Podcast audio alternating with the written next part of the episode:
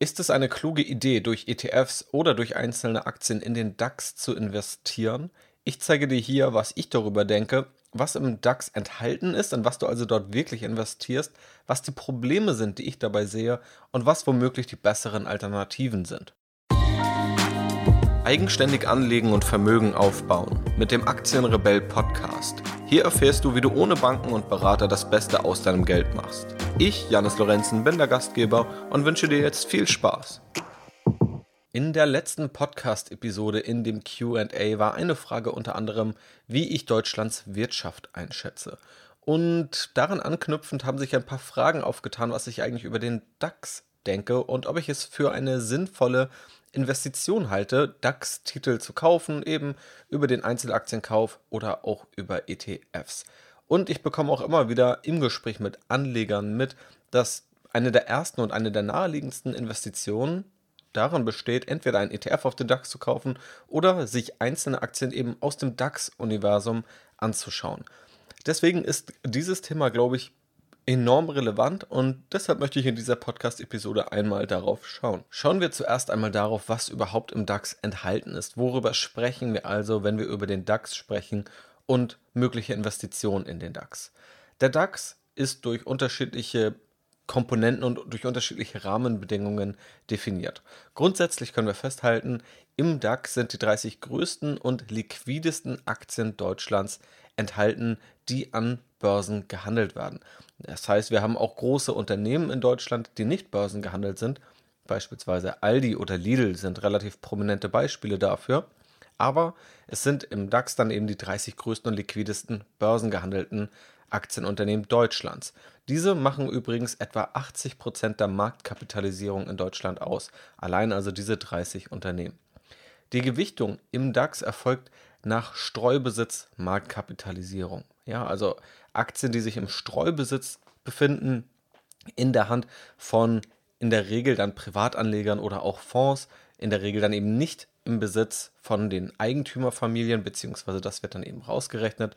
Und dann wird eben die klassische Marktkapitalisierung angewandt, also die Anzahl der Aktien, die sich im Streubesitz befindet, multipliziert mit dem Preis einer Aktie, also dem Aktienkurs, ergibt dann die Streubesitz-Marktkapitalisierung und ein größeres Unternehmen macht eben auch einen größeren Anteil aus am DAX. Das ist also ein sehr übliches Vorgehen bei Indexgewichtungen.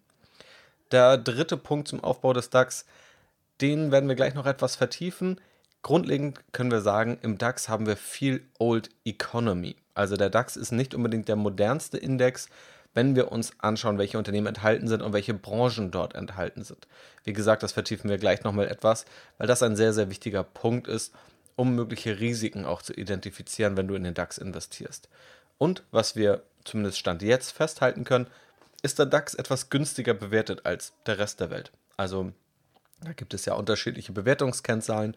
Das Kurs-Gewinn-Verhältnis ist vermutlich die prominenteste davon. Und dort liegt der DAX aktuell etwa bei 16 im Vergleich zum Rest der Welt, der etwa eher bei 19 liegt, die USA noch etwas über 20. Das ist natürlich nur eine Momentaufnahme, ist aber ein Trend, der sich nun schon seit ein paar Jahren so abzeichnet. Eine günstigere Bewertung bedeutet im Grunde, dass der Markt pessimistischer ist bezüglich der zukünftigen Gewinnerwartungen oder bezüglich des Risikos, das man eingeht. Wenn wir also nun Deutschland und die USA vergleichen und wir sehen, die USA sind etwa 25%, 30% teurer bewertet, dann bedeutet das, dass Anleger in den USA sich entweder sicherer fühlen oder dort ein höheres Gewinnwachstum erwarten. Das ist sozusagen die andere Seite der Medaille der günstigen Bewertung. Schauen wir einmal auf ein paar Aktien, die im DAX enthalten sind. Um ein besseres Gefühl dafür zu bekommen, was überhaupt dieses erstmal anonyme Konstrukt des DAX überhaupt beinhaltet. SAP macht über 11% des DAX aus, ist damit der größte Anteil am DAX und selbst ein Softwareunternehmen. Auf Platz 2 liegt Linde in der Branche Industrie, Gase und Anlagenbau. Wir haben dann noch Unternehmen wie Allianz aus dem Versicherungsbereich, Siemens, Elektrotechnik, Bayer, Chemie und Pharma, die Deutsche Telekom, also offensichtlicherweise in der Telekommunikationsbranche, BASF, wieder in der Chemiebranche, Adidas Bekleidung, Münchner Rück wieder Versicherung, Vonovia Immobilien, die Deutsche Post in der Logistikbranche. Dann haben wir noch die ganzen Automobilhersteller, Daimler, Volkswagen und auch BMW. Auch die Versorger wie E.ON und RWE dürfen nicht fehlen. Wir haben noch Konsumgüter wie Henkel. Wir haben noch Fresenius aus dem Medizintechnikbereich, die Deutsche Bank und auch das kontroverse Tech-Unternehmen Wirecard. Das sind nicht alle, das sind aber schon einige Unternehmen aus dem DAX. Und es zeigt eben schon die Tendenz, wir haben hier viele Branchen, ältere Branchen und gerade auch Branchen, die ziemlich unter die Räder gekommen sind zuletzt. Also die Versorger haben stark Kursverluste hinnehmen müssen. Dann haben wir die Automobilbranche, die sehr stark verloren hat, wo Tesla Stand heute mehr wert ist als die drei großen deutschen Automobilhersteller zusammen. Natürlich kann man darüber streiten, ob es gerechtfertigt ist, aber es ist wirklich enorm, in welcher kurzen Zeit diese langfristig existierenden ja, deutschen Automobilhersteller, auf die auch gerade deutschlandweit sehr viel Wert gelegt wurde und die eine enorme Relevanz haben wirtschaftlich, wie schnell die da überholt wurden. Und dann gibt es vielleicht noch viele Branchen, die prinzipiell gar nicht schlecht sein müssen, nur weil sie alt sind, also beispielsweise die Chemiebranche, die jetzt aber auch nicht durch das allerhöchste Wachstum glänzen. Und dann haben wir natürlich auch noch Banken, also die Commerzbank ist da zu nennen, die jetzt nicht mehr im DAX ist, aber auch die Deutsche Bank, das ist ja an kaum einem Anleger vorbeigegangen, dass dort offensichtlich Probleme aufgetaucht sind. Auch Automobilzulieferer, Continental ist da zu nennen, hat natürlich genauso Probleme im Zuge der ganzen ja, neuen Thematiken in der Automobilbranche. Und wenn wir nun mal schauen, was wirklich die Branchen sind, die jetzt Aufwind haben, dann finden wir nicht so wirklich viel. Wir haben dann vielleicht zwei Unternehmen, die da klassischerweise zugehören. Und das ist dann einmal Wirecard, das ganz andere Kontroversen mit sich bringt, und SAP aus dem Softwarebereich. Es gibt natürlich offensichtlich auch Adidas als anderes Unternehmen, das eine sehr starke Entwicklung zuletzt gemacht hat, was sozusagen die Lichtblicke sind. Aber wir sehen hier schon, dass es gar nicht so einfach fällt, aus 30 Unternehmen intuitiv welche zu nennen, die sehr, sehr gut gelaufen sind. Das muss nicht prinzipiell schlecht sein. Es ist natürlich aber deutlich riskanter, in einen solchen Index zu investieren, als wenn man in einen ganz anderen Index investiert, weil hier einfach das Risiko besteht, dass große Teile dieses Index und große Teile dieser Branchen stark im Wert verlieren oder womöglich sogar pleite gehen können. Die Chance auf der anderen Seite ist, dass wenn das Ganze nicht passiert und diese sich besser entwickeln, als es die negativen Erwartungen aktuell nahelegen, dass dann natürlich auch Kursgewinne auf diese risikofreudigen Anleger warten können. Wir sehen aber, wir haben hier schon definitiv eine Tendenz in Richtung der schwierigeren Branchen und wenig Lichtblicke, was einfach nur die reine Branchenzugehörigkeit angeht. Nun verstehen wir schon besser, was im DAX enthalten ist und in was wir dort wirklich investieren können. Dabei gibt es einige Probleme, die auftauchen, wenn du in den DAX investierst. Problem Nummer eins ist der Home Bias. Das ist mit einer der schwerwiegendsten und gleichzeitig am leichtesten zu vermeidenden Fehler, den Anleger immer wieder machen. Sie stürzen sich einfach nur auf das Heimatland, in dem sie selbst leben womöglich durch Zufall. Ja, also die meisten haben sich nicht aktiv ausgesucht, ob sie jetzt beispielsweise in Deutschland geboren sind und leben, sondern die meisten Menschen leben hier einfach zufallsbedingt. Und das ist ja auch völlig in Ordnung. Die meisten Menschen greifen dann aber auch zur naheliegendsten Anlagemöglichkeiten. Das sind dann eben auch deutsche Aktien. Und diesen Home Bias, den kann man nicht nur in Deutschland beobachten, sondern in unterschiedlichsten Industrienationen konnte nachgewiesen werden, dass Menschen dazu neigen, vorwiegend in Aktienunternehmen und Aktienmärkte zu investieren, die eben ihrem Heimatmarkt entsprechen. Deutsche Anleger neigen also dazu, die deutsche Wirtschaft, deutsche Aktienunternehmen deutlich überrepräsentativ in ihrem Portfolio abzubilden. Und das eben oft ohne rationalen Grund. Also natürlich kann es rationale Gründe geben, wenn du das Ganze fundamental analysiert hast und du dann eben sagst, der DAX eröffnet jetzt große Chancen, dann ist es ja ein legitimer Weg, den du für dich gehen kannst. Aber diese Tendenz, dass jeder Anleger der Meinung ist, sein eigener Heimatmarkt sei besser, zeigt eben, dass es nicht viel mit fundamentalen Daten zu tun hat, sondern einfach nur mit dem zufallsbedingten Wohnort und dann eben in die Aktienunternehmen aus dieser Region zu investieren. Und es ist heute einfach wie nie, auch in andere Märkte zu investieren. Also ob du einen ETF auf den DAX kaufst oder einen ETF auf andere Märkte, wir sprechen gleich noch über die Alternativen, unterscheidet sich vom Aufwand quasi nicht. Wenn du in einzelne Aktien investierst, ist auch das sehr, sehr simpel und da gibt es kaum Unterschiede beim Aufwand. Natürlich kann ich dabei verstehen, dass man sich eher ja, wohler fühlt oder dass zumindest die Unternehmen der eigenen Region, des eigenen Landes einem bekannter vorkommen. Aber das sollte kein Grund sein, der die Geldanlage zentral leitet. Also der Home Bias ist ein sehr, sehr großes Problem, das man erkennen sollte. Also du solltest einfach mal in dein Depot schauen und schauen, wie viel hast du denn in deinem Heimatland. Meistens ist es hier eben Deutschland, weil die meisten hier aus Deutschland kommen und dein Depot eben dementsprechend auf den Prüfstand stellen. Zweiter Punkt, und der geht damit einher, der DAX ist kaum repräsentativ für die Weltwirtschaft. Also wenn wir uns nun die Weltwirtschaft anschauen, was die Weltwirtschaft ausmacht, dann sind es aktuell unterschiedlichste Länder. Wir haben Industrienationen, wir haben aber auch aufstrebende Schwellenländer. Wir haben unterschiedliche Währungen, die auch immer an Wert gewinnen oder verlieren. Das ist der Euro, der US-Dollar vor allem, der Yen oder vielleicht auch Schweizer Franken. Also ganz unterschiedliche Währungen. Und dann haben wir ganz unterschiedliche Branchen und Industrien. Wir haben Lebensmittelindustrie, wir haben irgendwelche Luxusgüter, wir haben die Automobilbranche, wir haben Technologieunternehmen, wir haben Streaming-Anbieter, wir haben die Medienlandschaft und zig weitere. Und wenn wir über den DAX sprechen und die Unternehmen darin, dann haben wir nur eine sehr, sehr begrenzte Auswahl, die nicht repräsentativ ist für die Weltwirtschaft. Natürlich durch Dinge wie die Globalisierung ist nicht nur der Sitz des Landes, also wenn der Hauptsitz des Landes in Deutschland ist, entscheidend dafür, wie gut ein Unternehmen oder woher die Umsätze eines Unternehmens kommen und ob diese Unternehmensumsätze eben auch gut diversifiziert sind. Also auch deutsche Unternehmen verdienen natürlich Geld in den USA oder in China, allein wenn man daran denkt, wie die Automobilhersteller aufgestellt sind. Aber trotzdem liegt eben der Großteil oftmals in Deutschland oder auch die Industrien sind eben nicht ansatzweise breit genug gestreut, um irgendwie die Weltwirtschaft abzubilden und eben das, was heute die Wirtschaft zu großen Teilen darstellt. Dritter Nachteil oder einfach erstmal ein Fakt, den man sich bewusst machen muss, im DAX sind nur große Aktien enthalten. Es sind ja per Definition die größten Aktien aus Deutschland. Es gibt aber auch in Deutschland mittelgroße Aktien oder kleinere Aktien und auch weltweit gibt es ja noch ganz andere Aktiengrößen. Tatsächlich gibt es sogar in der wissenschaftlichen Literatur eher die Tendenz, dass kleinere Aktien höhere Renditen liefern. Also im DAX setzt man wirklich nur auf große Aktien, auch ein Nachteil in der Diversifikation. Und viertes Problem, viel Old Economy im DAX.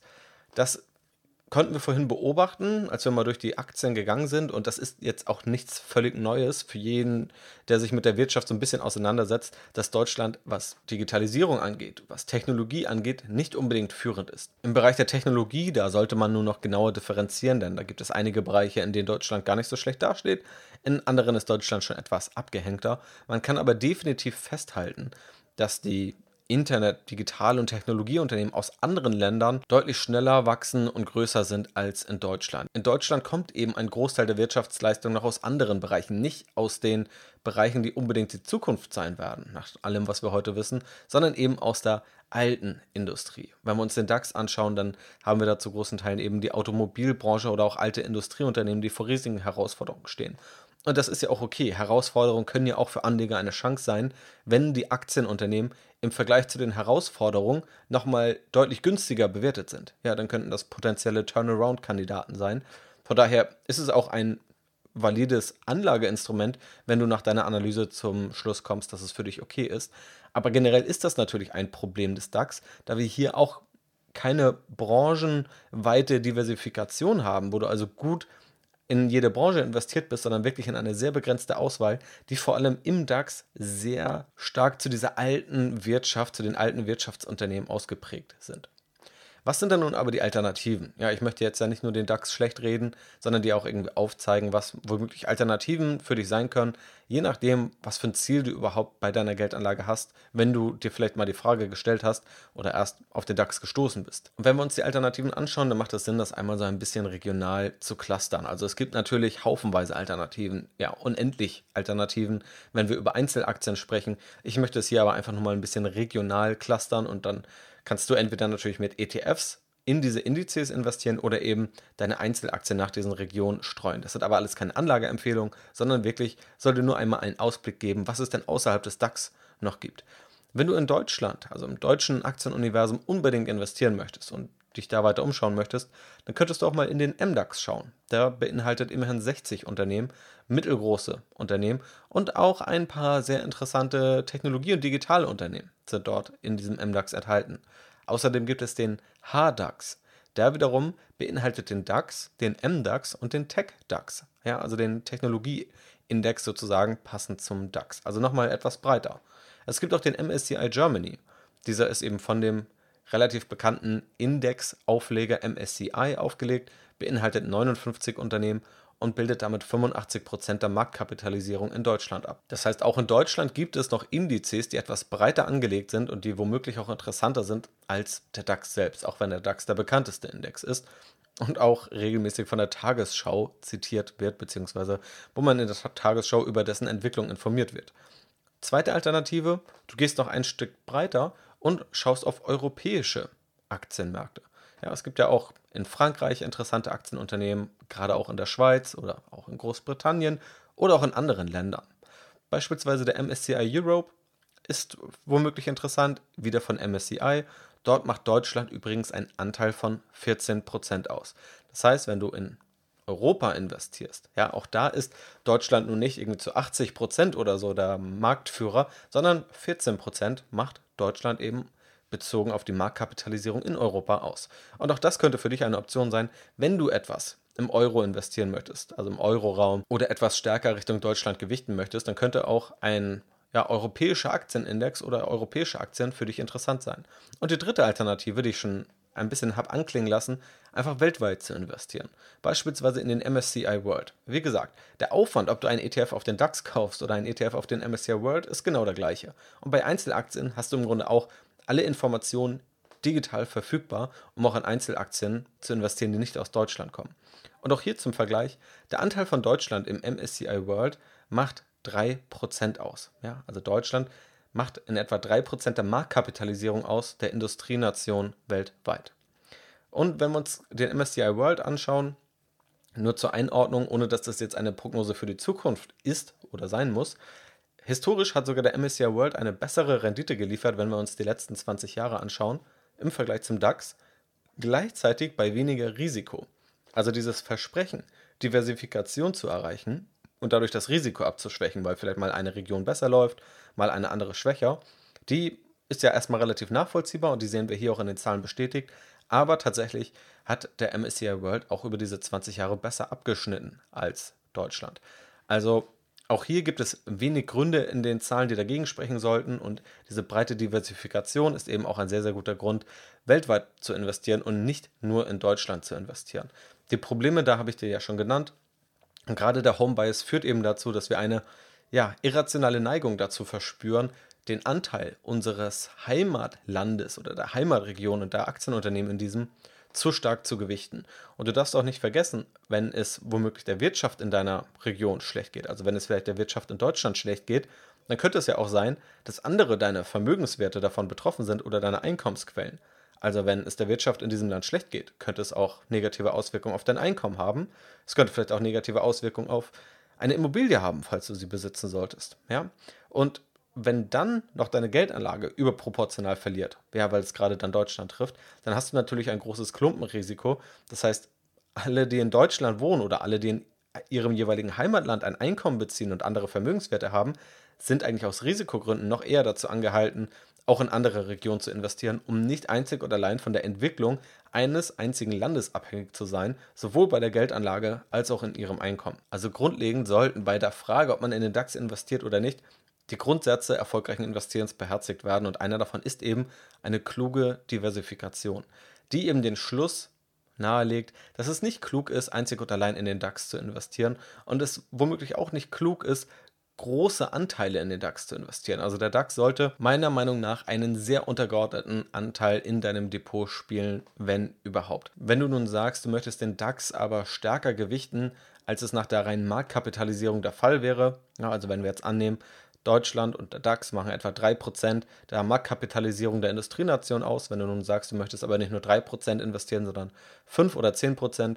dann natürlich nur, wenn das fundamentale Gründe hat, die das Ganze stützen. Also wenn du beispielsweise sagst, dass die Industrien in Deutschland viel zu skeptisch gesehen werden oder wenn die Entwicklung von Deutschland generell zu skeptisch gesehen wird und du das Ganze optimistischer siehst und das sozusagen deine Grundthese hinter dieser Investmententscheidung ist oder deine Grundthese dahinter ist, dass du Deutschland stärker gewichtest, dann ist es natürlich völlig legitim, aber dann würde ich das in einem sehr überschaubaren Rahmen machen, um nicht dein ja, Risiko auf Portfolioebene und auf Gesamtvermögensaufbauebene zu groß werden zu lassen. Also ich hoffe, dass du nun besser verstanden hast, was im DAX eigentlich enthalten ist und was du dort also wirklich investierst, was die Probleme sind, sind bei einem Investment in den DAX und was auch die Alternativen dazu sind und worauf du dabei achten solltest. Ich hoffe natürlich, dass dir diese Podcast-Episode gefallen hat. Wenn das der Fall ist, hör dir sehr, sehr gerne auch die anderen Podcast-Episoden an und schaue auch gerne in die Podcast-Shownotes. Da habe ich ein paar interessante Links und ja, weiterführende Infos, Tipps und Material für dich. Und wenn du Fragen oder Anregungen zu diesem Podcast hast, schau auch gerne in den Shownotes vorbei und teile mir das sehr, sehr gerne mit. Vielen Dank fürs Zuhören, vielen Dank auch für deine Unterstützung und bis zum nächsten Mal.